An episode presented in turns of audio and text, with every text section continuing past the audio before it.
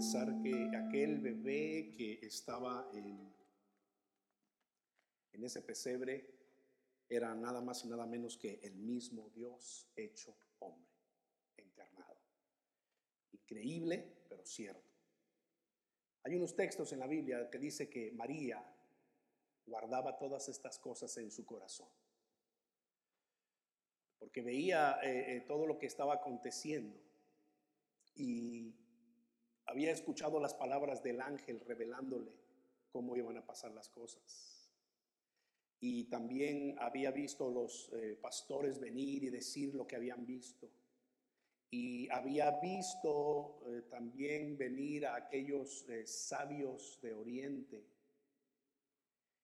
postrándose delante del de, el bebé y ofreciéndole sus tesoros. Cuando dice la Biblia postrándose, no crea usted que llegaron como nos lo pintan los cuadros, que se arrodillan y le ofrecen cuando dice postrándose, significa que se acostaron totalmente en el piso, boca abajo, con sus manos extendidas, en señal de adoración. Adoración. La historia de, estos hombres sabios, tradicionalmente llamados reyes magos, nos dice que, que cuando lo vieron, lo adoraron.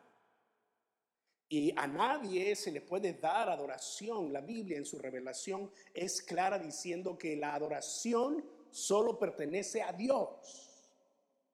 Pero es que este pequeño ser que estaba allí indefenso en ese pesebre, él era Dios. Es Dios. En pañales, pero Dios. Uno de los milagros y de, las, y de los misterios más grandes que hay en la historia. Perdón, niños, no les pedí que, salieran con, a su clase con la maestra. Váyanse, niños, por favor.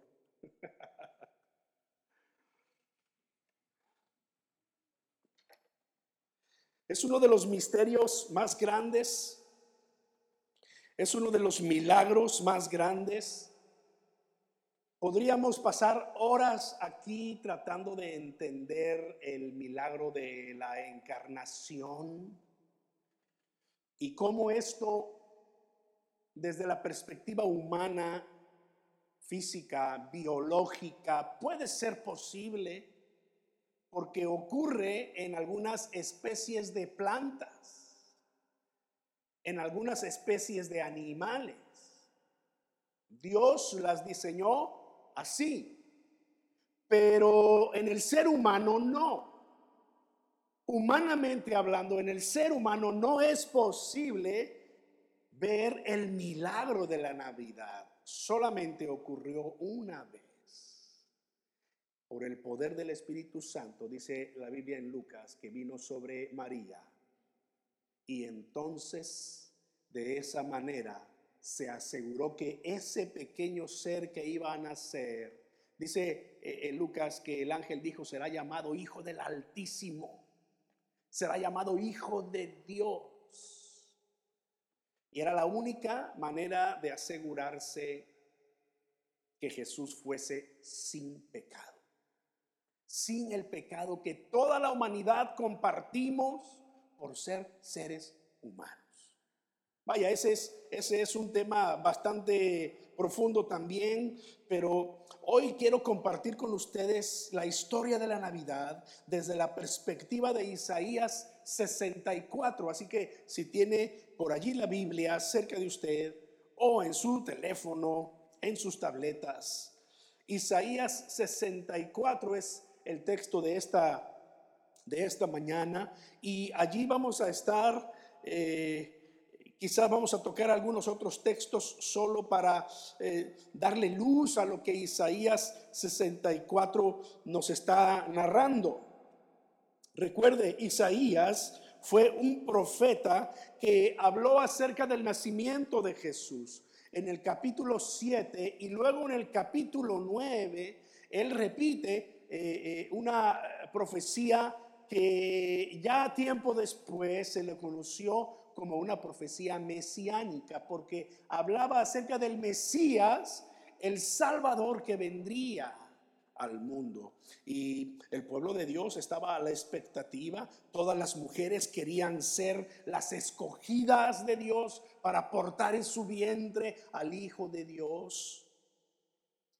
Pero el Señor sorprendió a todo mundo. No nació en un palacio, nació en un establo. Pero curiosamente se cumplió la profecía de Isaías 9, porque dice que él sería llamado príncipe de paz. El mismo Dios sería llamado príncipe de paz. Dice Isaías 9 que eh, Dios le daría el cetro, el trono de David, su padre. Y usted sabe que Jesucristo, por el linaje de José y por el linaje de María, era descendiente del rey David. Usted puede verlo en Mateo capítulo 1, en la genealogía que está también en el Evangelio de Lucas, pero Mateo se nos eh, eh, va marcando la línea genealógica desde eh, el principio hasta llegar a José. De manera que Jesús, vamos a decirlo de esta manera, si el pueblo de Israel hubiese tenido su soberanía como reino y hubiese tenido su rey, y, su palacio y el trono para un israelita, ese trono estaría siendo ocupado por José. Y María, siendo parte de la misma familia y siendo que ellos estaban comprometidos, entonces María iba a ser la reina, la reina esposa o la esposa reina de Israel. Por lo tanto, Jesús como el primogénito de María ocuparía naturalmente hablando, políticamente hablando, el trono de Israel. Pero recuerde que Israel estaba subyugado por el imperio romano. No tenía su reino propio. Sin embargo, la profecía se cumple porque se sigue la línea genealógica, no solamente desde Adán, no solamente desde Abraham, pero pasando por David y llegando hasta Jesús. De manera que la profecía de de Isaías se cumple también al decir que Él sería el rey de Israel. Por eso es que en, estos cánticos de Navidad se habla tanto del rey de Israel. Ha nacido el rey de Israel. ¿No fue ese el, mensaje de los, estos sabios que venían de Oriente? ¿Dónde está el rey de los judíos que ha nacido? Ahora, Isaías capítulo 64, porque mire, Isaías 64 tiene una forma muy peculiar de narrar la Navidad. No es considerado precisamente una profecía mesiánica, pero tiene el mensaje exacto de lo que es la Navidad. Al mismo estilo de Juan, al mismo estilo de Pablo, no hablan de los detalles históricos, pero hablan de la realidad de la Navidad. Versículos 4 y 5, partamos allí. Isaías 64, versículos 4 y 5. Dice allí, ni nunca oyeron, ni oídos percibieron, ni ojo ha visto a Dios fuera de ti, que hiciste por el que en él espera. Saliste al encuentro del que con alegría hacía justicia, de los que se acordaban de ti en tus caminos. He aquí, tú te enojaste porque pecamos. En los pecados hemos perseverado por largo tiempo. ¿Podremos acaso ser salvos? Mire Isaías está hablando de la realidad del pueblo de Israel en su tiempo. Un pueblo que empezó deleitándose en buscar a Dios, pero en un momento le dieron la espalda a Dios, se fueron tras sus propios deseos, en sus pecados. Y dice Isaías en ese versículo que leímos, he aquí tú te enojaste porque nosotros pecamos. Y además perseveramos en los pecados por largo tiempo. Seguimos pecando. ¿Podremos acaso ser salvos? Esta pregunta que hace Isaías en esta ocasión es una pregunta válida para nuestro tiempo. Vemos, hermanos, cómo está el mundo de caótico, cómo la, la maldad ha llegado a niveles que, que antes no se veían. Y la pregunta de Isaías sigue siendo válida. ¿Podremos acaso ser salvos? Por eso es que este mensaje de la Navidad tiene que ser predicado no solo en la Navidad en sí como parte de una tradición, pero tiene que ser predicado en todo tiempo porque es el mensaje del Evangelio. Que en Jesucristo hay perdón de pecados Sigue diciendo el profeta, si bien todos nosotros somos como suciedad, y todas nuestras justicias como trapos de inmundicia.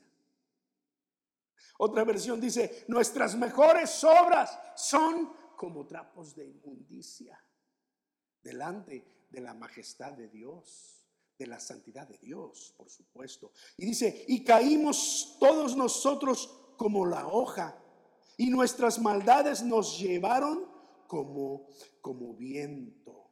Nadie hay que invoque tu nombre, que se despierte para apoyarse en ti, por lo cual escondiste de nosotros tu rostro y nos dejaste marchitar en poder de nuestras maldades.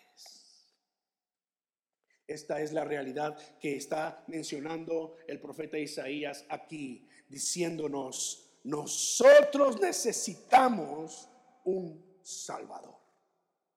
Navidad es, necesitamos un Salvador. Si usted es como yo, de los que trata de encontrar el porqué de todas las cosas, no siempre los encuentro, no tengo todas las respuestas, pero a veces en mi afán de, tratar de responder estas preguntas, me pongo a leer no solo en las escrituras, en otros libros, en la historia, en la tradición de la iglesia, e, etcétera, para tratar de encontrar el porqué a mis preguntas. Y una de las preguntas que, que durante mucho tiempo me hice fue, ¿por qué fue necesario que Dios naciese en Jesucristo? Y hemos respondido parte de esa pregunta en los domingos anteriores, cuando hemos dicho Navidad es Dios con nosotros. ¿no? Navidad es un corazón humilde como el, el de Jesús. Hemos dicho que eh, definitivamente necesitábamos un Salvador. Dios creó a Adán y Eva y los puso en aquel hermoso huerto, el huerto del Edén. ¿Se acuerda de esa historia? Génesis capítulo 1 y capítulo 2. Capítulo 3, Dios le dice al hombre en un estado de prueba, eh, de todos los árboles del huerto puedes comer, pero de este árbol, de este árbol no comas. El árbol de la ciencia del bien y del mal porque si tú comes de este árbol, vas a morir. Morirá. Y dice la escritura que ese árbol era eh, eh, deseoso a los ojos. Las tradiciones dicen que era una manzana, pero no se sabe realmente qué fruta era. Y lo ejemplifican con una manzana. No, no, no, no tenemos ninguna base en la Biblia para creer que era una manzana. Así que puede ser una manzana, puede ser una pera deliciosa. De hecho, las peras son mi fruta favorita, ¿sabía? Que conmigo la manzana no hubiera funcionado mucho. Pero lo cierto es que era una fruta que dice la escritura que era atractiva a los ojos. Y entonces apareció un personaje que después se identifica y se mete al, cuerpo de este animal la serpiente. Y entonces le pone la duda a Adán y Eva. Y empieza su diálogo diciendo, con que Dios te ha dicho que no comas de ese árbol. que cuando comas de ese árbol vas a morir. Dios te dijo eso. Mm. No le creas. Ciertamente no vas a morir. No. Pero lo que va a pasar es que cuando tú comas de ese árbol, vas a ser como Dios. Vas a saber el bien y el mal. Por eso lo llama el árbol de la ciencia o del conocimiento del bien y del mal. No quisieras ser como Dios. No quisieras liberarte de todas las ataduras. No quisieras ser independiente. Y dice la escritura que la primera en caer fue Eva. Eso dice la historia bíblica. No vamos a entrar aquí en temas de sexismo. Pero Adán también cayó en la trampa. El problema de ellos fue detenerse a escuchar una voz que no era la de. Cuando aquella ocasión ellos cedieron a esa tentación, vieron que el fruto era atractivo, se vieron ya siendo dioses, dijeron comamos. Y vino Eva con Adán y mira, Adán, y Adán vio el fruto ya mordido y vio todo lo que... Y también lo mordió. Y ahí el hombre murió. No murió inmediatamente. Por cierto, el hombre, el hombre más viejo de la Biblia, ¿alguien sabe su nombre? Matusalén. ¿Alguien sabe cuántos años vivió? 969 años. Es fácil, 969. 969 años, el hombre más longevo de la Biblia y de la historia de la humanidad. Le tomó 969 años a Matusalén comprobar que el hombre muere. Adán, viviendo también por allá de sus 900 años, finalmente murió. Y pudo comprobar, Dios no estaba mintiendo. ¿Mm? No envejecían tan rápido, pero empezaron a envejecer. Y eso significa que empiezan a morir. La vida entonces viene en declive. Después Dios dijo, no, no, no, no, 900 años son muchos, que, que la edad del hombre sean 120 años promedio. Entonces, Noé vivió 120 años, eh, Ah, Moisés vivió 120 años y el Salmo 90 dice, y, con todo su molestia, su, eh, llegar a esa edad es, molestia y trabajo. Por supuesto, los achaques de la edad no perdonan. Es que literalmente el hombre empezó a morir. ¿Tú sabías que Dios nos creó para ser eternos? Dios no nos creó para morir, Dios nos creó para ser eternos. El plan de Dios es que en su tiempo tomáramos de ese fruto y comiésemos de ese fruto. Había otro árbol ahí en el huerto del Edén que era llamado el árbol de la vida. Y era voluntad de Dios, era propósito de Dios que el hombre comiera de ese árbol también y viviera para siempre. Ese era el plan de Dios. Pero desde esa ocasión entonces es que conocemos la humanidad como la conocemos, en declive constante. La creación misma fue dañada por el pecado del hombre. Y dice Romanos 8 que la creación clama a una voz por la redención de los hijos de Dios. Porque cuando Jesucristo venga y se cumpla lo que Dios dice en su palabra, habrá, habrá cielo nuevo y tierra nueva. La creación está gimiendo también porque pagó las consecuencias del pecado de Adán y Eva, de la humanidad. Necesitábamos un Salvador. Decíamos las semanas pasadas, tenía que ser Dios hecho hombre porque de otra manera cualquiera de los hombres no hubiese sido santo en su naturaleza, en su esencia. Porque todos los hombres nacen pecadores. Es lo que dice aquí el versículo 7. Nadie hay que invoque tu nombre, que se despierte para apoyarse en ti. El apóstol el apóstol Pablo en Romanos capítulo 3 lo diría de una manera similar, diciendo, no hay justo, ni siquiera uno, no hay quien busque a Dios. ¿No es cierto?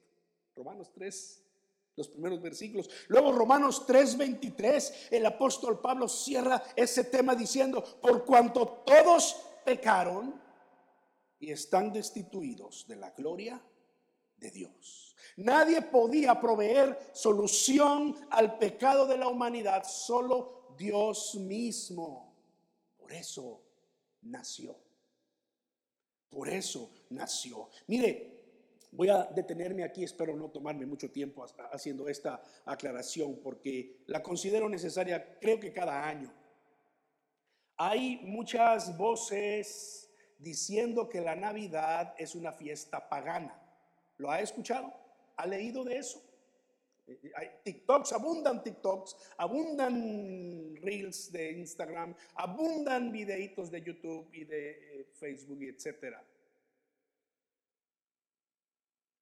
Hubo un tiempo en el que yo me paré en esa posición y yo no dejaba que mi esposa pusiera un arbolito de Navidad en casa, no dejaba que, que nada de esto, no celebrábamos la Navidad.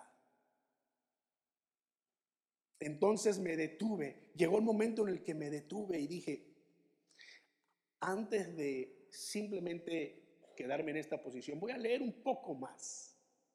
Y sí, encontré específicamente que no es posible comprobar que Jesús nació en diciembre. Es más, si nos atenemos a los hechos históricos, es muy posible que Jesús nació en alguna otra temporada, no precisamente en diciembre, pero no es determinante. En el pueblo de Israel también hace frío, pero no es un frío como el del Polo Norte.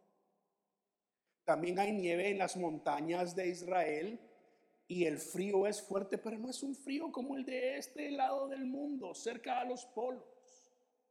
Ellos están más cerca del desierto y de tierras de ese tipo, más calientes que de los polos.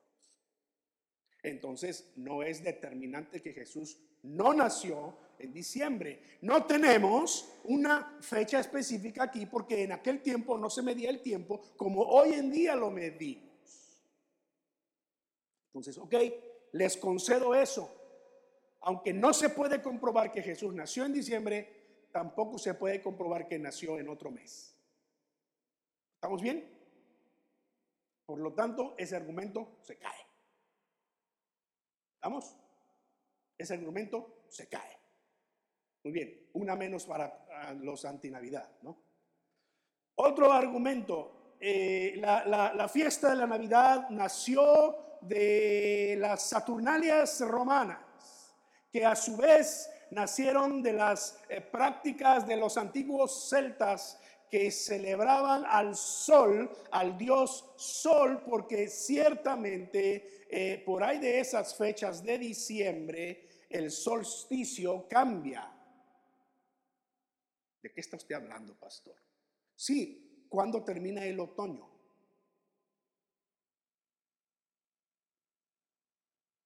No me diga que no sabe esa pregunta es de kinder. Diciembre 20, 21, varía, ¿no? La hora, pero por ahí. Muy bien.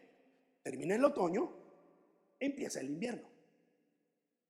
Cuando empieza el invierno, terminan las noches más oscuras por naturaleza, porque la Tierra está rotando y está girando alrededor del Sol, rotación y traslación. Entonces, eh, cuando termina el, eh, el, otoño y empieza el invierno, terminan las noches más oscuras. Usted ve que anochece ahora más temprano, ¿no? Y nos vuelven locos con los cambios de horario, etcétera. Pero anochece más temprano, las noches son más largas. Pero cuando empieza el invierno, entonces los días empiezan poco a poco a ser más largos hasta que llega el verano. Que llega el verano. Entonces, ¿qué sucede? Que en la antigüedad ellos creían que el sol tenía ese poder y como en ese tiempo empezaban a ser los días cada vez más largos, los antiguos adoraban al sol.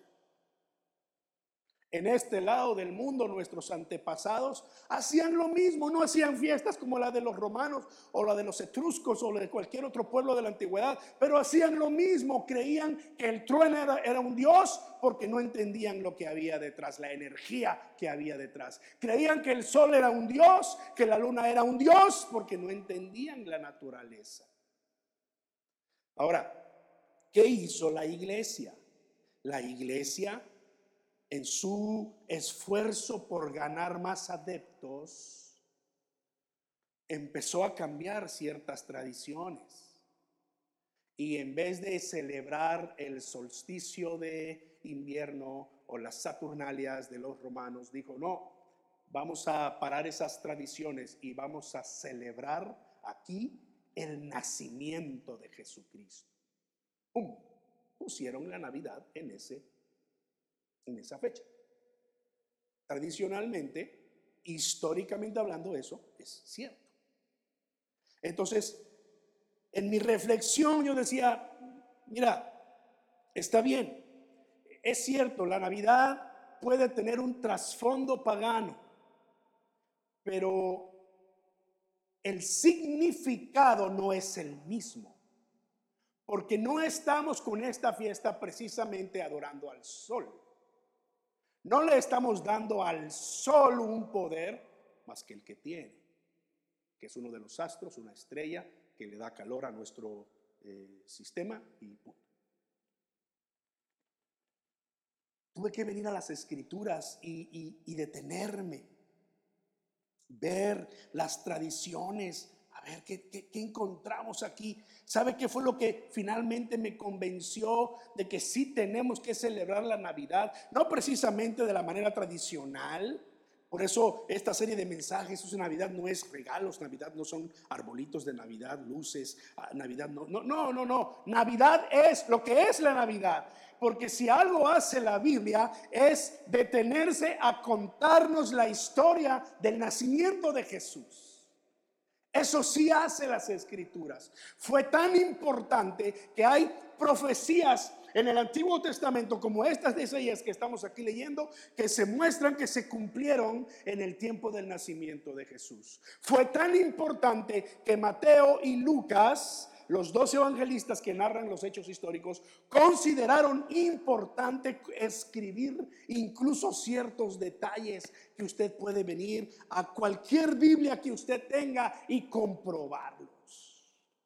Que nació de una virgen, que un ángel se apareció, que había un coro de ángeles que le dieron la noticia a unos pastores que hubo unos sabios de Oriente que tradicionalmente llamamos reyes magos, ni eran reyes ni eran magos, pero así se les llama. Y si a veces digo solo sabios de Oriente, puede que alguno no sepa de qué estoy hablando, ¿no? Pero los sabios de Oriente que vinieron a adorar al Señor, Mateo capítulo 2, ahí está.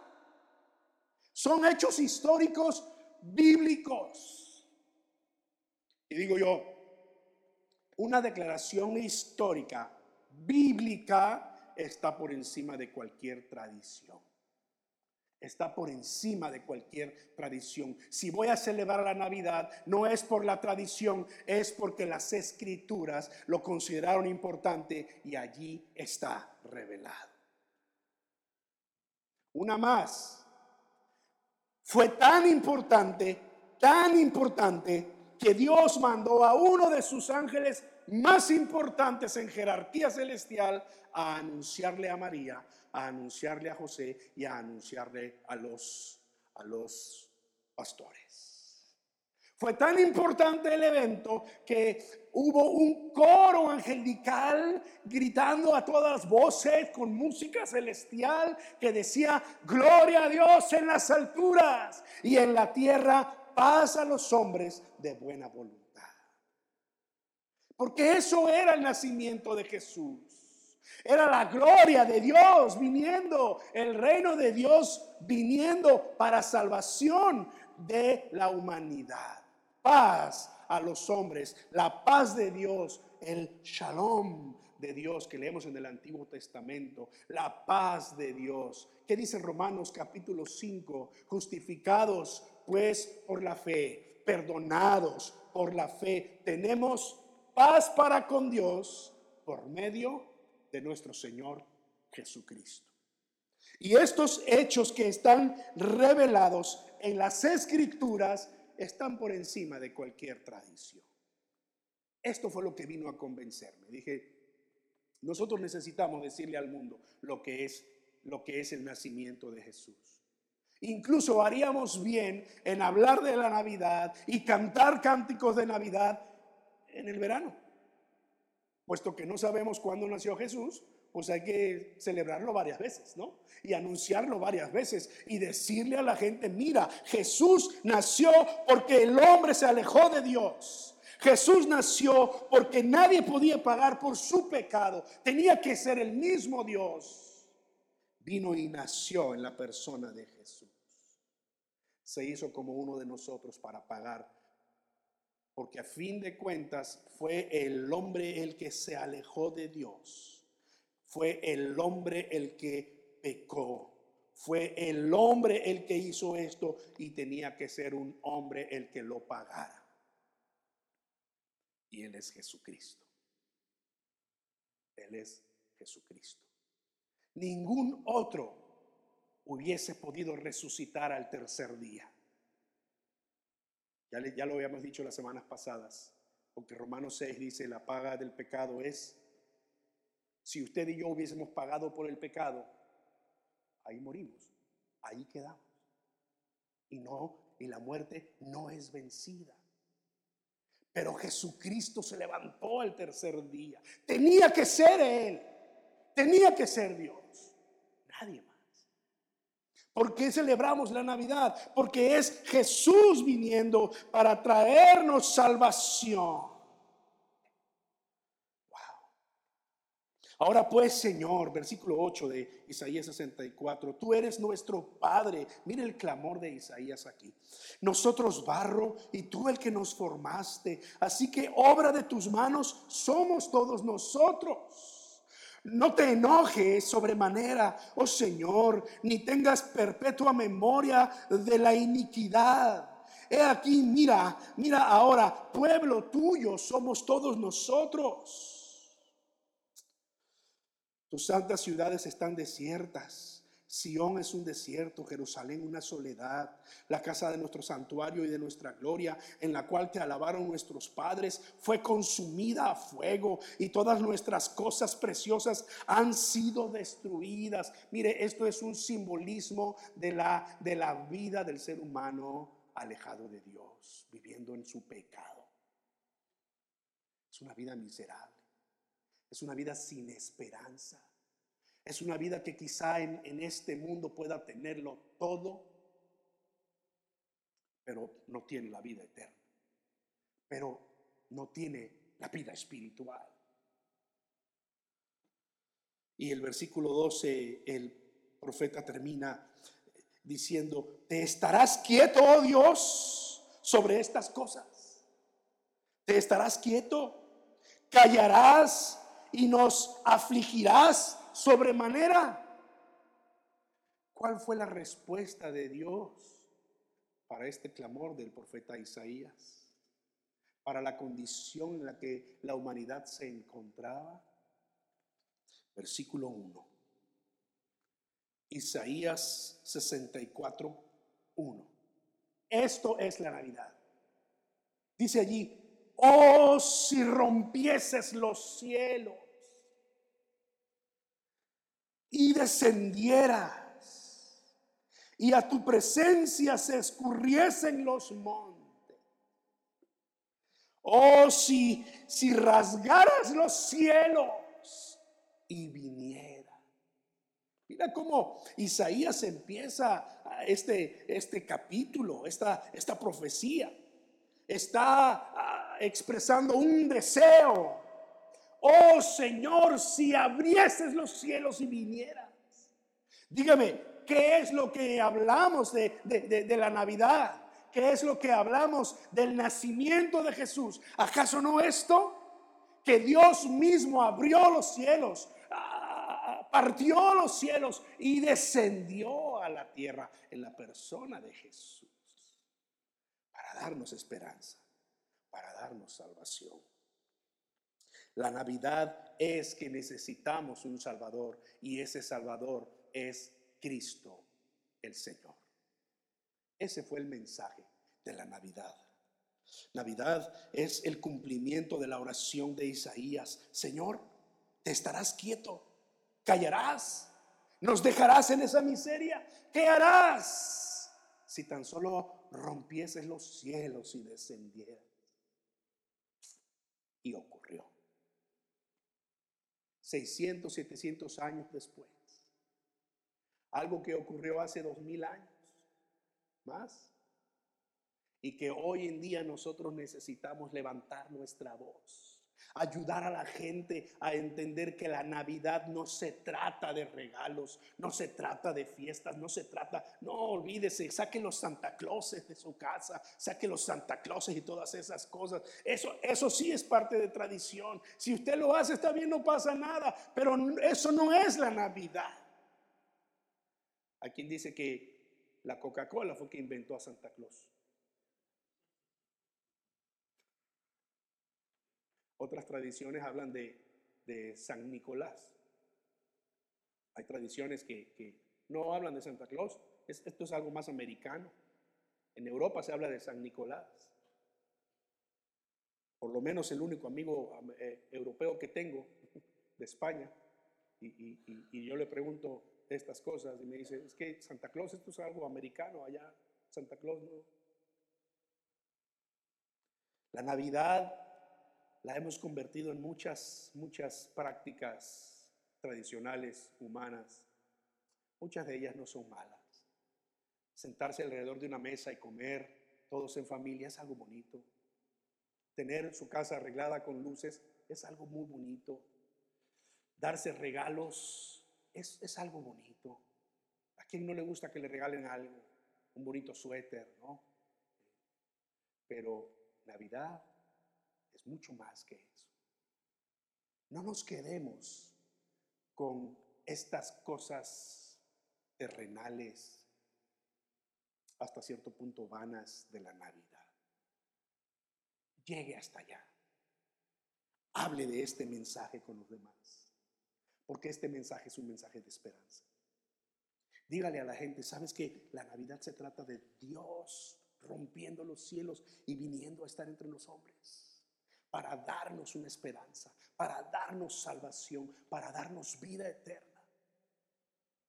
De tal manera que entonces entendemos primera de Juan capítulo 3 versículo 8 donde Juan dice, para esto fue manifestado el Hijo de Dios, para eso vino el Hijo de Dios, para deshacer las obras del diablo.